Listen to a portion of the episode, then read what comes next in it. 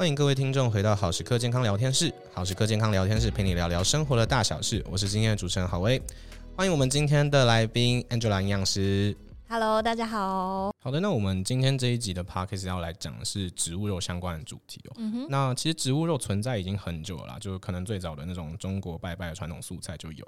那我们其实现在看到，就是世界各国啊，然后就是全世界的台湾都已经吹起一股。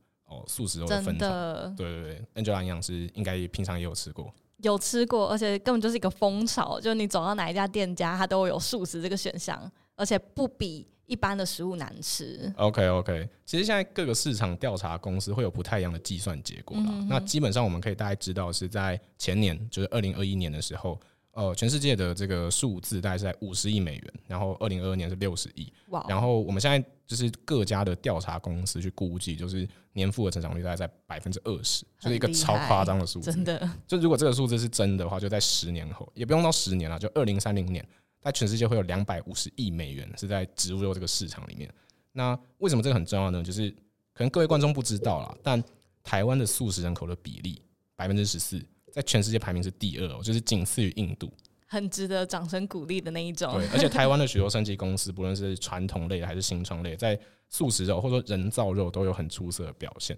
所以，我认为这一集其实对于所有台湾的听众来讲是非常值得去关注的一集。大家赶快来听。今天想要跟营养师请教的有关植物肉的各种营养面啊，大概会从三个角度去切啦，就是。从植物制作的脂肪，然后蛋白质，还有添加物三个角度去麻烦营养师帮我们分析一下，以及我们破解一下不同层面的迷思。嗯哼哼。好，那最一开始的话，就从脂肪面开始问一下营养师。我们都知道，二零一五年的时候，其实红肉跟加工肉已经被列入二 A 级的可能致癌物。那当时的理由是说，饱和脂肪酸。跟各国国人罹患大肠癌可能是有相关性的。嗯哼哼。那想先问一下，就是什么是饱和脂肪酸？饱和脂肪酸，如果你就字面上来看，这个饱和并不是代表你吃完会很饱的意思。它其实是就化学结构来看，就是它饱和脂肪酸的每一个原子之间，它是用单键键结的话，它就称为饱和脂肪酸。就这样听起来真是非常的复杂啦，但是它这是它命名的缘由。那我们通常会把脂肪酸再分成饱和脂肪酸。多元不饱和脂肪酸跟单元不饱和脂肪酸，那就今天来探讨是饱和脂肪酸这种食物，它有个特性，如果你要去区分这三个类别的话，最主要就是如果你看到那个油，它在室温下会呈现固态的，它大部分都会是饱和脂肪酸。这样子，你有没有突然想到哪几个油？你可以举例是饱和脂肪酸呢？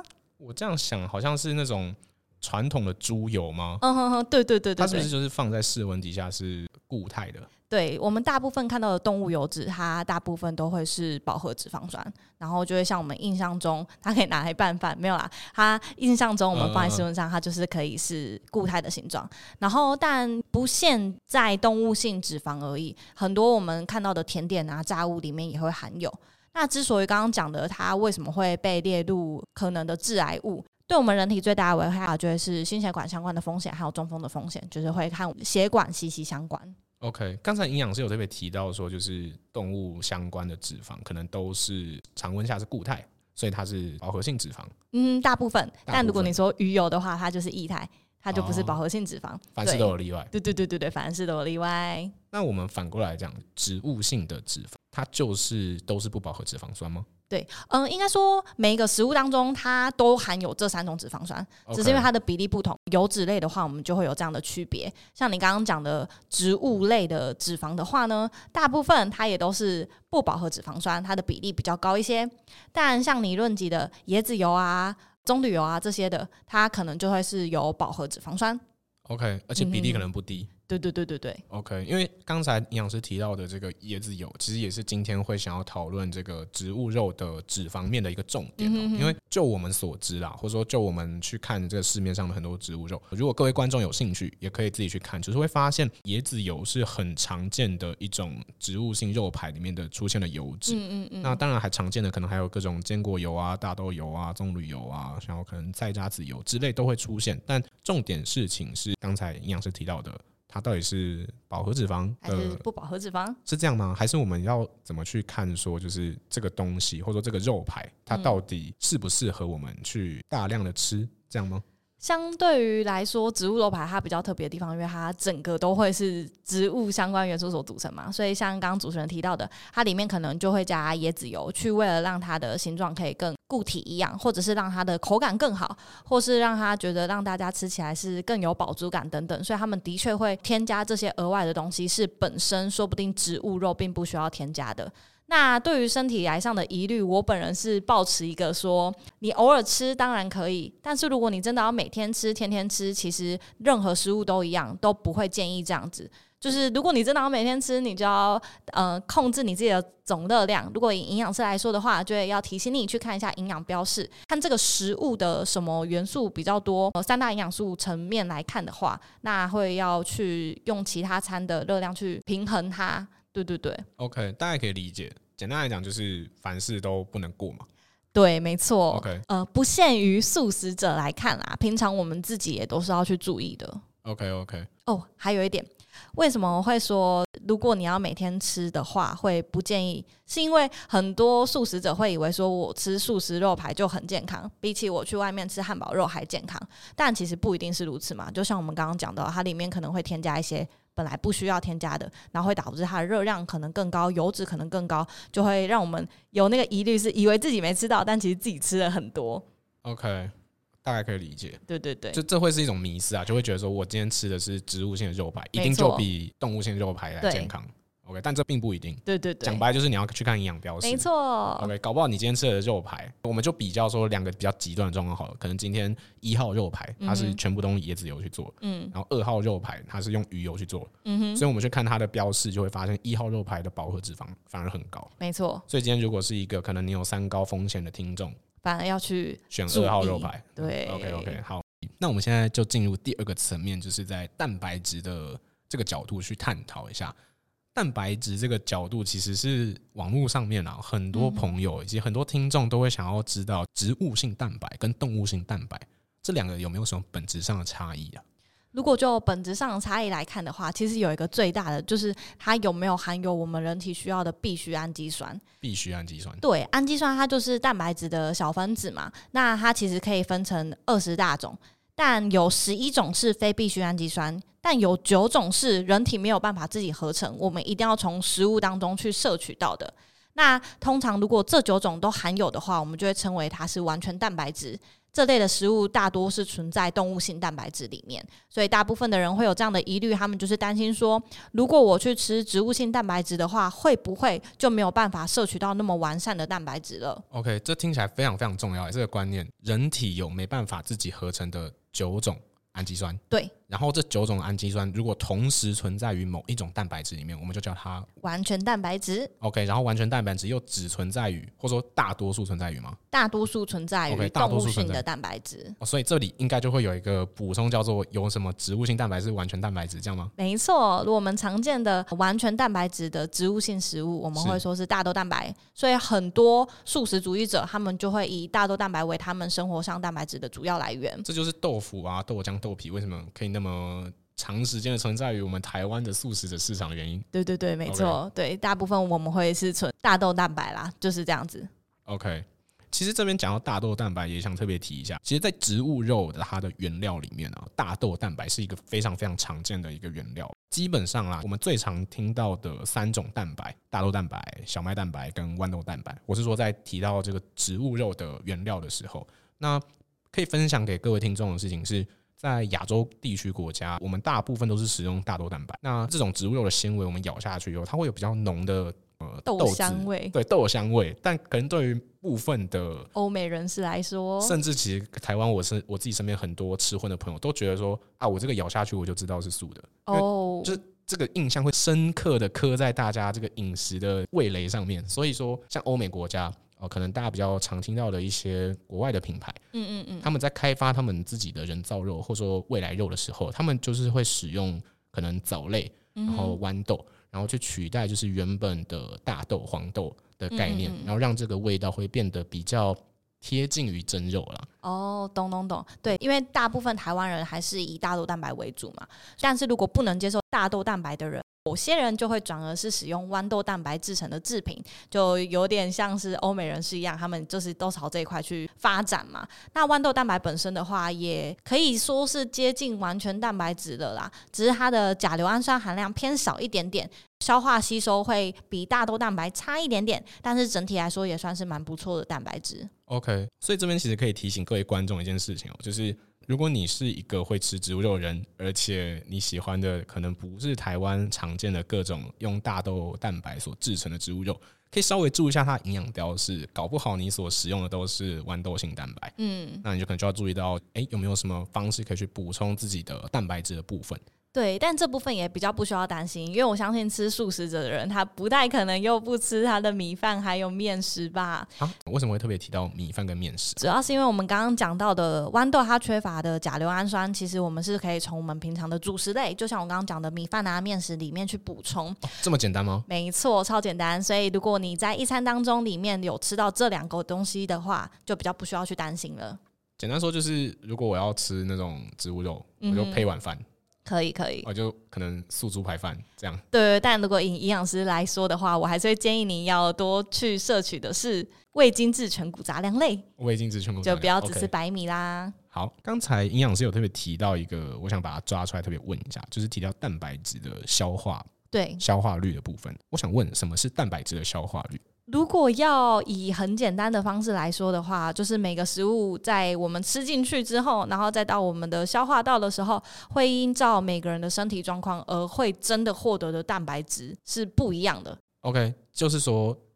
搞不好第一种食物它的蛋白质很高，然后第二种很少。可是，在转换以后，第一种可能我们吃不到多少，然后第二种反而全部都可以吸收。如果以非常极端来讲的话，是这样没错。OK，那我们大部分都会说动物性蛋白质的消化吸收率会高一些，所以这也是一般素食者会比较需要去注意的地方。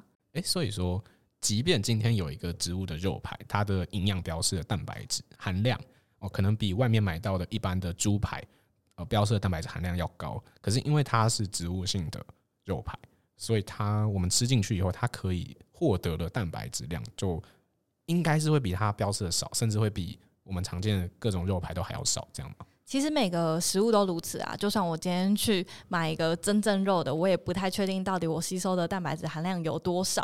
但我们只能以大多数的角度来看的话，是动物性的蛋白质吸收率会比植物性蛋白好，但它也会随着它的加工方式啊，或者是它嗯、呃、食材本身会去做有一些调整。比如说，我真的是生吃一颗黄豆，跟我把这个黄豆磨成碎碎，或者是弄成豆浆之后再喝进去，这两种消化吸收得到的营养成分一定不一样。OK，对，所以你可以这样去想象，就是如果今天是我们把黄豆磨得很碎，或者是大豆蛋白磨得很碎，只剩下它最浓缩精华、确定有蛋白质的东西弄进去这个肉排，跟你只是粗粗的去搅碎它，搅碎它，然后变成我们还要再经过一个消化的过程的话。那蛋白质含量就会稍微的少一点点，但实际是如何，老实说，我也不知道。OK，这个恐怕也没有任何人可以讲出说，就是哪一个东西到底你可以获得多少。没错，所以我们只能说，那我们就尽量有符合那个标准。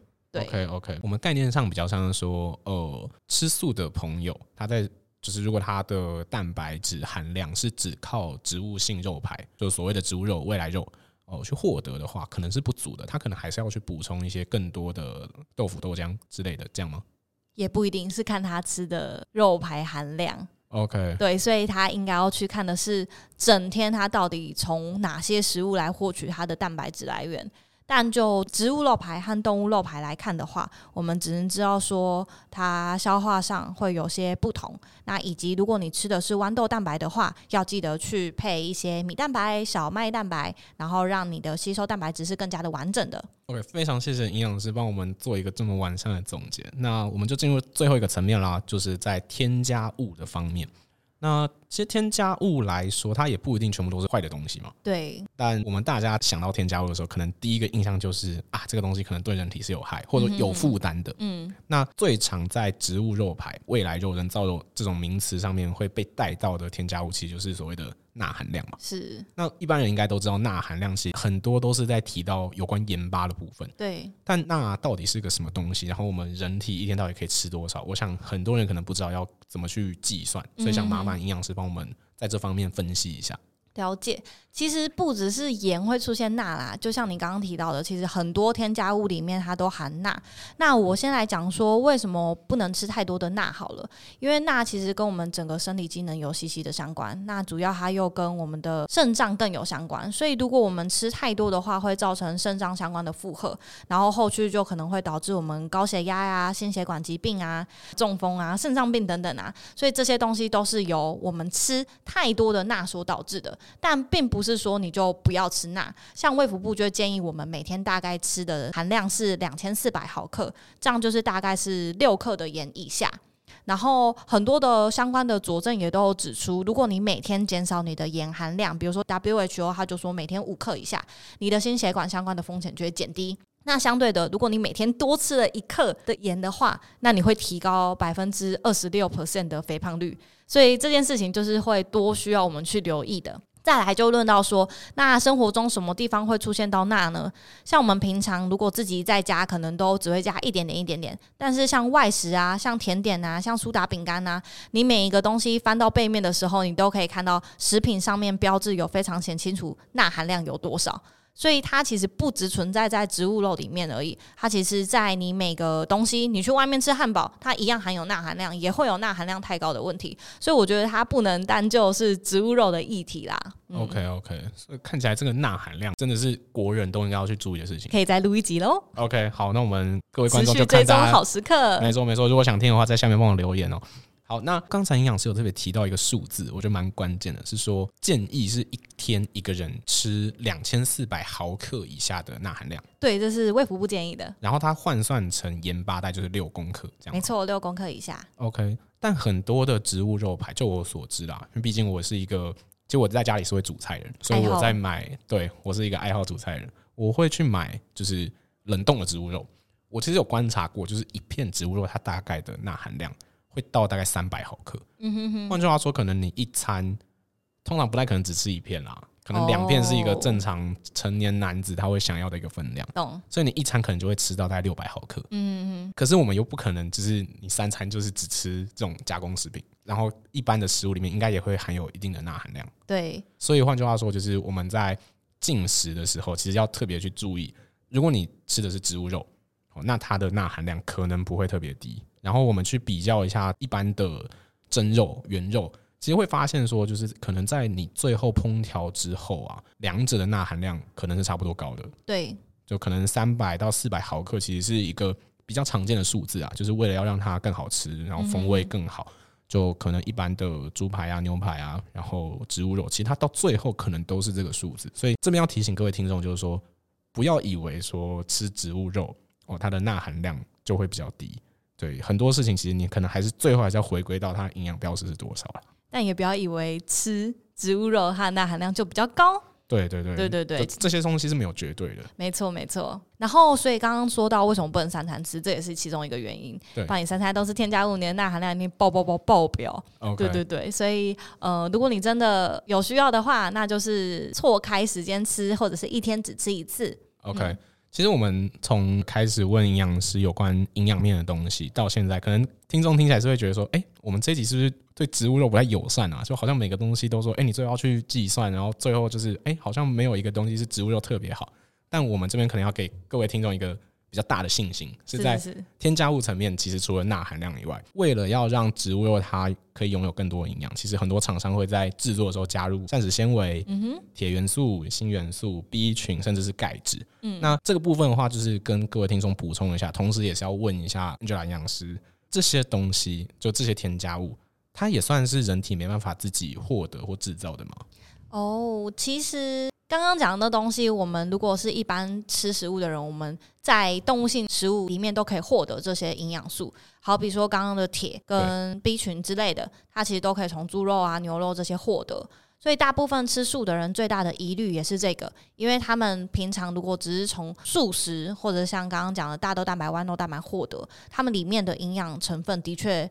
这两个成分就非常的少，它会缺少这些，会缺少，所以素食者他们很需要注意的，就像是 B 十二啊、铁啊，然后他们就需要去额外的补充，试吃保健食品的那种补充，所以现在才会有很多的厂商，他们就想说，那很多人可能不吃保健食品，或者是很多人没有去注意要吃保健食品，那他们就把这一些蒸肉里面会含有的营养素，他们加回到植物肉里面，让他们在吃植物肉的时候可以获得和一般动物肉品一样的营养价值。那膳食纤维的话，它们其实以植物肉来看的话，其实已经比动物肉都高一点了。但是它们的含量说不定不足以我们每天吃的分量，所以他们才会再多加一些的膳食纤维去补充。我整理一下好了，所以像铁，然后 B 群是素食者他比较难去获得，没错。然后所以厂商他去补充这两个东西是。可以让素食者吃的就是更健康、更完整，这样。对。可是膳食纤维不是应该是植物本身会含有比较多的吗？就是素食者不是应该可以获取更多的膳食纤维？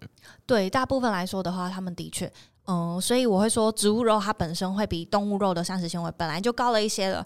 可是可能会因为厂商的制成啊，它有些可能为了让口感比较好，不要的那么多纤维质的粗粗感，或者是如何的，他们有可能在加工制成当中那些膳食纤维就流失掉了，所以他们在后面的时候再把它补回来。哦，原来是这样子。我还刚才在特别想说，既然都已经是植物肉排，为什么还要再重新添加一次膳食纤维？没错，就是它是给你额外的 bonus，但这些的确是动物性蛋白质真的没有的东西。OK 哦，非常谢谢营养师这么完整的补充，那最后其实就是要帮所有的观众以及网络上面大家的问题总结成一句话，来拷问一下我们的 Angela 营养师：植物肉到底可不可以取代原型肉呢？我觉得，如果就你不是素食者而言的话，那你最好两个食物都要均衡的去吃是最好的，因为我会提倡的是你要去吃原型肉、原型食物。但如果就一个素食者，你觉得你要摄取蛋白质，你觉得你每天的生活需要有不同的变化的话，那你也可以吃植物肉，但并不是三餐吃、天天吃。可是你可以把植物肉来取代你原本要摄取的蛋白质。对，这是我个人的建议。OK。但如果你说植物肉在未来当中可不可以完全的取代原型肉呢？我觉得这个这个议题的话，蛮值得我们继续去探讨下去的。其实，Angela 营养师。问的这个问题，我觉得是真的是很值得大家讨论。就是各位听众听到这边，就是把你的想法放在留言区，让我们大家看看了。那其实从主持人自己的角度来看呢，我觉得植物肉这种东西，它已经不是只是一种食物了。嗯，就是我有看过一篇社论，是在讲说，任何一种新的食物产生啊，它都会考量到两个面向，就是社会大众的接受程度跟科技的崭新程度。什么意思呢？就是如果我们考量什么环境面啊，然后环保的议题，其实像。就是东南亚的吃昆虫制品，嗯、这种它就是一个很好的，就是你知道蛋白质来源，然后它又呃科技也可以做到，可是社会大众不一定接受它。对，但植物呢，它刚好是取在一个中间值，就是我们科技可以做得到，然后它也是一个适合去改善环境的一个解方，并且大众的接受度哦算是在中间的。所以其实我自己来讲，我觉得植物肉它的背后所代表，其实就是一句老话：科技与狠活啦。就它就是一个人类的智慧在面对各种。环境问题啊，产业问题啊，粮食分配不均啊，很多没办法在现代的呃人类的机制或是很多制度底下完善解决的一些问题的时候，我们用科技去改善的一个事情。所以从我的角度来讲，不论我是不是吃素了，我都会很支持这样子的产业继续去发展。如果站在这个论点上的话，我是蛮同意的，而且我也支持说这个产业，就像刚刚提到，就是未来的发展无限可能啊。所以我我觉得我们蛮值得继续观望下去，然后也期待可以推出越来越好吃的植物肉品。好，那今天这一集我们就录到这边，我们非常谢谢 Angela 营养师今天这么详细的跟我们去聊跟去分享。那我们今天就到这边，谢谢大家，大家拜拜，拜拜。